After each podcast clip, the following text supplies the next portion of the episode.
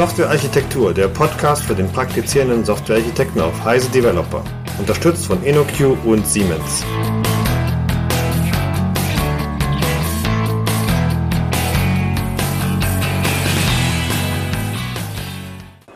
Welcome everybody to a new episode of the Heise Developer Podcast. This time in English again. The second one we're doing uh, at the InnoQ booth at GOTO Berlin, and um, very very happy to have one of my favorite speakers as my interview partner, Erik Meijer. Why don't you introduce yourself?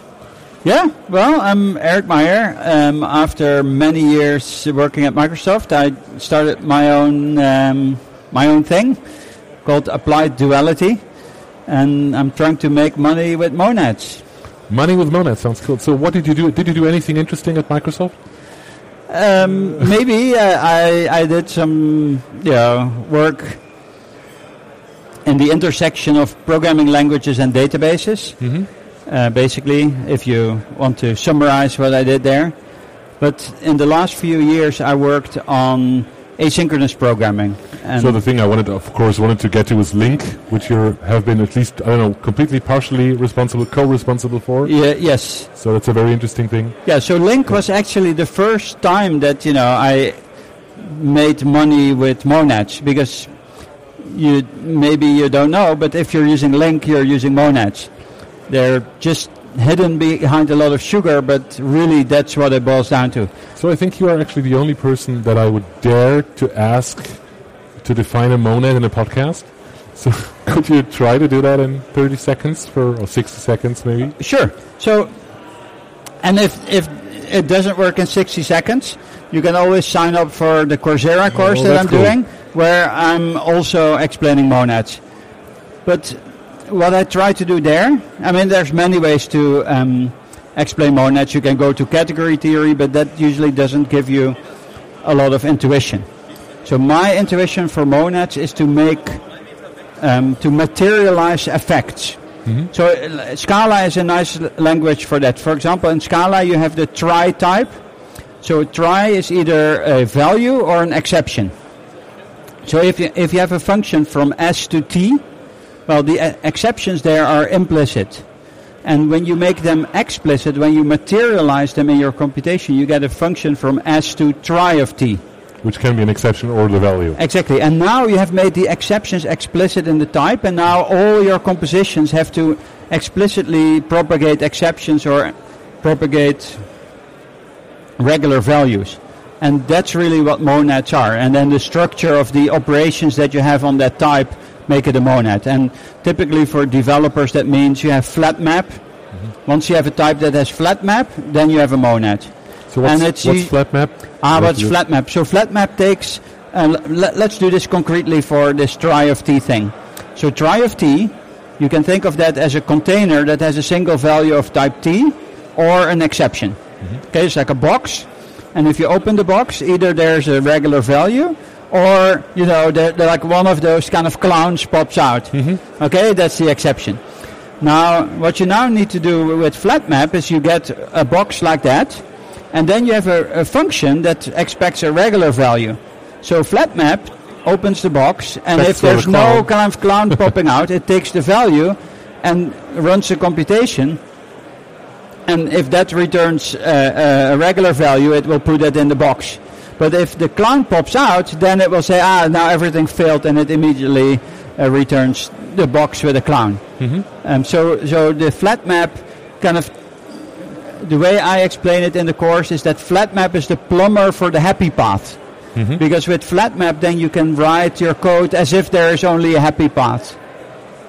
Because you, you your function gets the value, and you don't have to worry about the exceptional case. Okay. So let's move on to this whole idea of asynchronous programming or synchronous callback. Or let's talk a bit about reactive extension. What what connects monads to this whole idea of uh, handling events or doing network programming?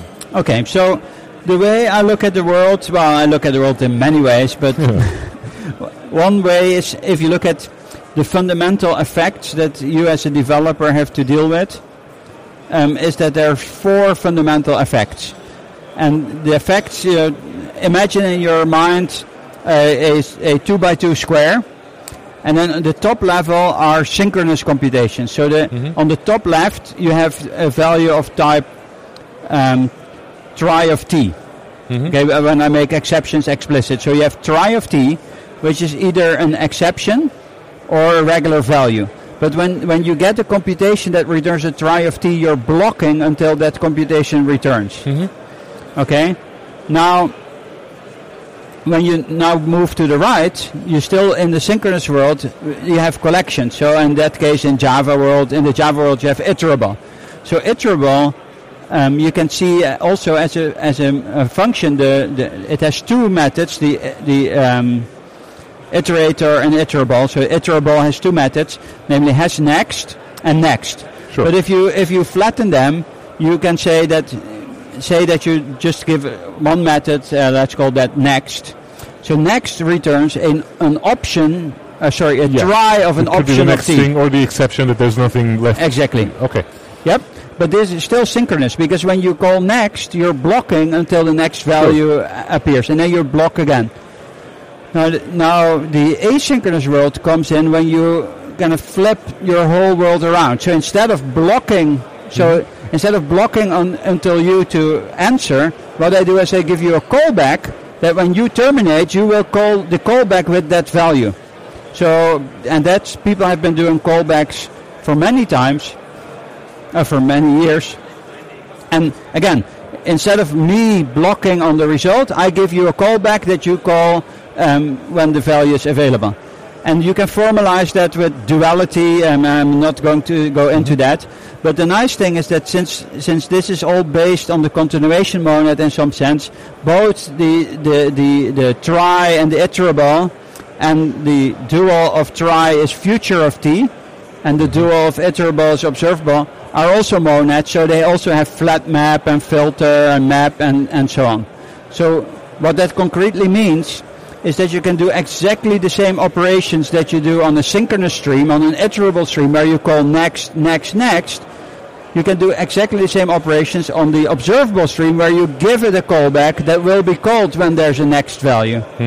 Um, and so you, in some sense, have abstracted away from the velocity of the stream, which direction it goes, whether it's push or pull, but you program it as if it was a collection. And maybe so is this is this is this is this a new idea or is it something Uh, that's been there for ages? What's the So is it a new idea? Um, I, I'm not so sure because people have known about you know monads and the continuation monad and so on for a long time. But I think the, the, the actual f- and about functional reactive programming for a long time. But I think this kind of formulation eh, as an API, um, you know, and, and putting everything together like as a mirror image of the um, iterable collections. Well, I, I, I don't know if it's new, but you know, I think this is like very useful. Um, I'm not going to make any claims about novelty um, because I think everything has been already invented in computer science, Yeah. probably. so what's what's the concrete history of this particular API then? It appeared, Uh, it appeared first in .NET. Okay, so the history is as follows. At some point, I was working on a project called Volta, where what we did is we wanted to make distributed programming easy. And at that point, I was also working on Visual Basic. And if you think about how people write applications in Visual Basic, or you know even before Visual Basic.net, they would write client-side applications, and people understand that, right? You can you build your UI, you have your database, and so on. But then, of course, you want to, if you turn that into a distributed application, you want to turn that into a three-tier application. And what I wanted to do is to start out with a client-side application, and then push computations to the server, and then on the server you push it to the database. So you refactor your implement your your architecture to become three-tier. Because first you don't know what you're doing, so you want to just experiment, and then you say, okay, this is kind of what I want, and then you take the next concern. So that was the idea. Um, and of course, as soon as you push one part of your computation to the server side, now you have to deal with latency. You cannot make synchronous calls anymore because it takes now, like you know, and in my talk I talk about that. But in human terms, you know, sending a packet to Europe and back takes five years. So if you translate every nanosecond into one second, it boils down that if I send a packet from the US to Europe and back, it takes five years in human terms. So that's huge. So imagine that your computer is just waiting for five years for the result to come back. So you, you don't do that by blocking, you do that by saying, well, once you come back, put it in the mailbox and notify me when it's in there. Sure. So that's where the asynchrony came in. Um, and so we worked on that for a while, and then we said, ah, really the problem of asynchrony is more important than the the whole kind of you know splitting, tier splitting as we called it. And so we kind of uh, left that other project behind, and we moved on to do um, RX. And it first shipped in the in Windows Phone in the in the first version of Windows Phone. So it's actually in the ROM of the Windows Phone if you use Windows Phone, because on the phone you're obviously doing a lot of asynchronous computations. You're um, coordinating event streams from different sensors, from the UI, from web services. So that would that was a very natural application area. Um, at that point, there was uh, our first customer at Microsoft was Jafar Husain, who worked on the Silverlight team at that point, and he saw RX and he used it for testing because if you have an, a UI, the testing of that is asynchronous as well. You push on a button, and then you know something else in your UI pops up. And so what you want to do is you want to write a script that tests your UI by clicking on a button and then not blocking until the other you know UI element pops up, but you know you get notified when that happens. So he wrote a test framework for um, UIs using RX, and then he wrote uh, a whole bunch of Silverlight Control Toolkit with it. Um, he moved to Netflix, and there he started to use RX for JavaScript, and then um, the people on the server side started to use, uh, wanted to use uh, RX2, and they ported that to um, Java. To Java. Something similar happened um, with the .NET version. Paul Betts, who worked um, at Microsoft, was also a very early RX user, and he wrote the reactive UI. Then he moved to GitHub, and there people saw him using the reactive UI on .NET, and then uh, GitHub uh, created Reactive Cocoa um, to write reactive applications um, on iOS. Um, and in the meantime, you know, so this is like a very short history, but in the meantime, RX is available for any language. So on the JVM, there are bindings for Scala, Clojure, Kotlin, um, you name it, uh, Groovy.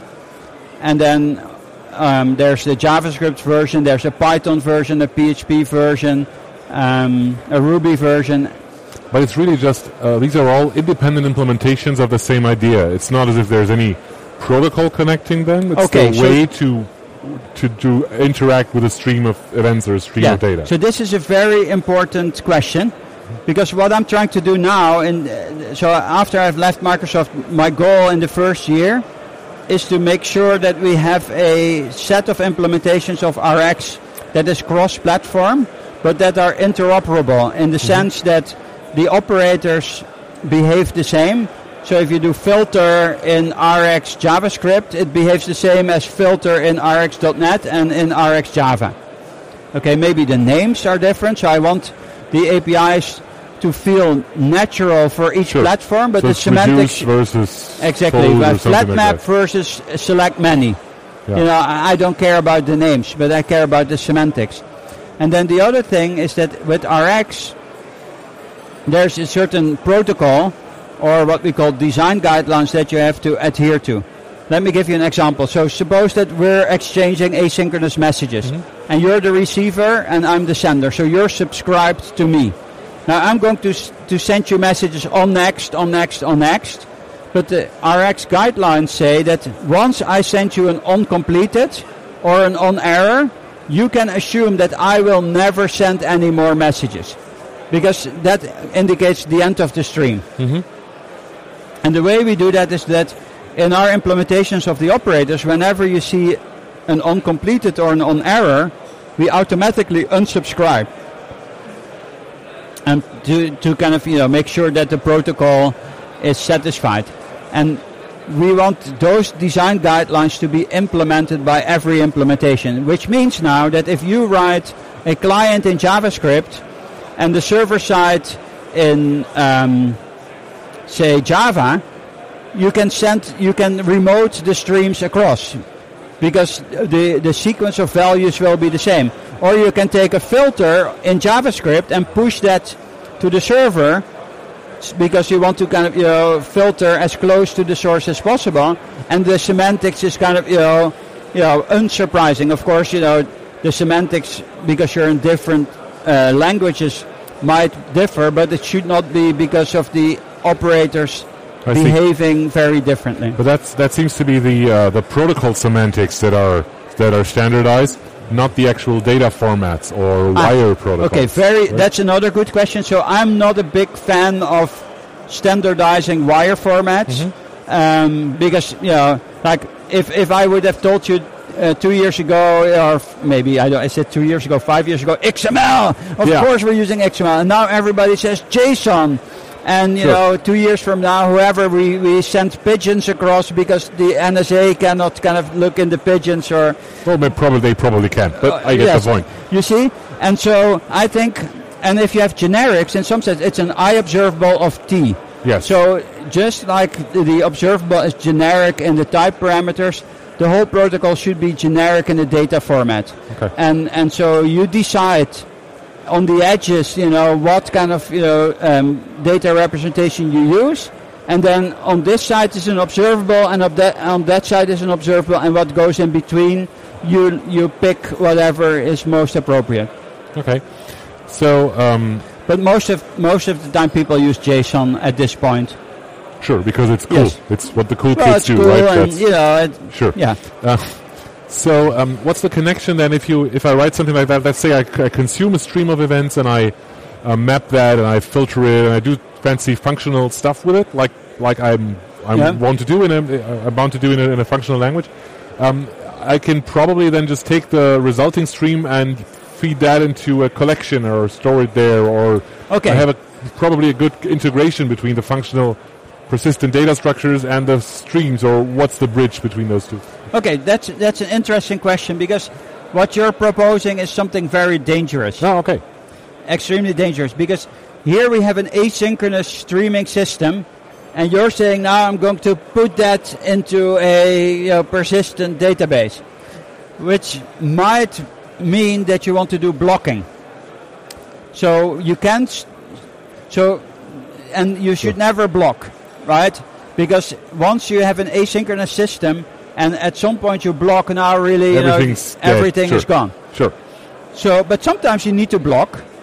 So, because you know maybe you're testing or you're playing with it, and in order to make that very explicit in the Java version, you convert from an observable to a blocking observable, and the blocking observable has extra methods that allow you to convert to list and so on.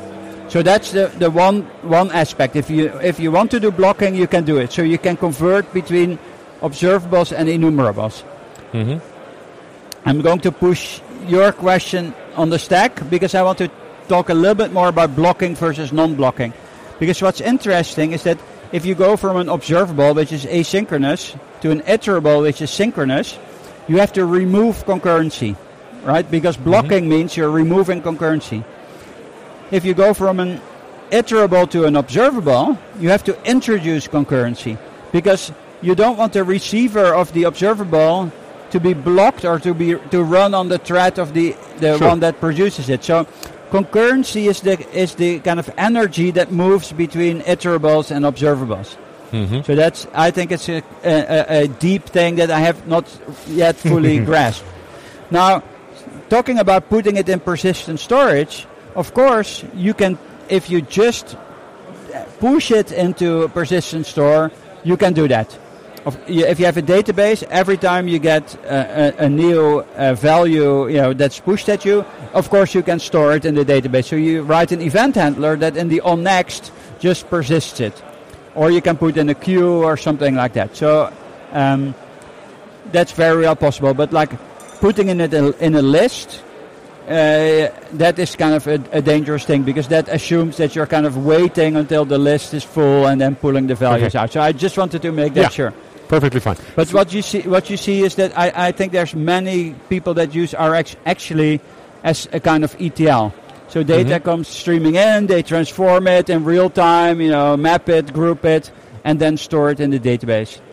Um, Okay. there's a there's a white paper from Microsoft about a use case of this from Ferranti, um, a, a Belgium company. So if you go to the Microsoft website, you search for the white paper. It's from the Azure Cat team hmm that talks about this Okay. use case. So maybe I'll ask you, and we can put that in the show yes, notes exactly. afterward. Yeah. So uh, one, maybe one final question: um, How do you, do you see this as as the the right way to do interaction with a remote system, or do you see it as just one part that you do for those cases where you maybe have a never-ending event stream and you do other maybe synchronous remote interactions for other parts, or is this really the one thing that you advocate as being the right way to write apps in this Okay, decade? so I'm a very pragmatic guy. I don't think there's a silver bullet that can kill every ghost that we meet, you know, in our field. Mhm. Um, but what I do believe is that since this is an interface that's very general, um, and just like the iterable interface for regular collections has served us really well for a long time, because it, it allows you as integration point. So, so that is, I think, the val- the main value is that once you have a common interface for every asynchronous data stream, now it doesn't really matter what the underlying representation is. Sure. You compose them and you synchronize them at the level of the interface. Um, just like when you have an array or a list, and if you want to compose them, you compose them on the level of iterables. So that's, I think, where you know the the, the, um, the power comes from. But you know, I'm not going to claim here that this is the solution for everything. I, I Mhm. mean, I'm not a snake oil s- uh, salesperson, right? Um, I, I do believe that it's very elegant, and you know, I, I think it's really nice to use. Um, but yeah, So if anybody comes to you in an interview and says, you know, this is the one solution that will solve all your problems, you should kick them out and kind of erase the tape. I agree with you. So maybe fi- really final question. Okay. How, how do you suggest people start approaching this if they want to play around with it? What's a good so starting point? th- that's a good starting point. So it, it depends on what platform you are. If you're on the, the .NET platform, there's a whole bunch of uh, documentation on MSDN. Uh, you go to NuGet, you know, you you right click, you edit, um, you run. We have a, a couple of hands-on labs that walk you through uh, a, a couple of examples. There's a very good book. It's called Intro to RX.com. It's a free ebook that you can download, written also by um, um, an early uh, RX user. Um, that has been using RX for a long time. And then the same uh, um, hands-on labs we have for RX JavaScript. So you can download that.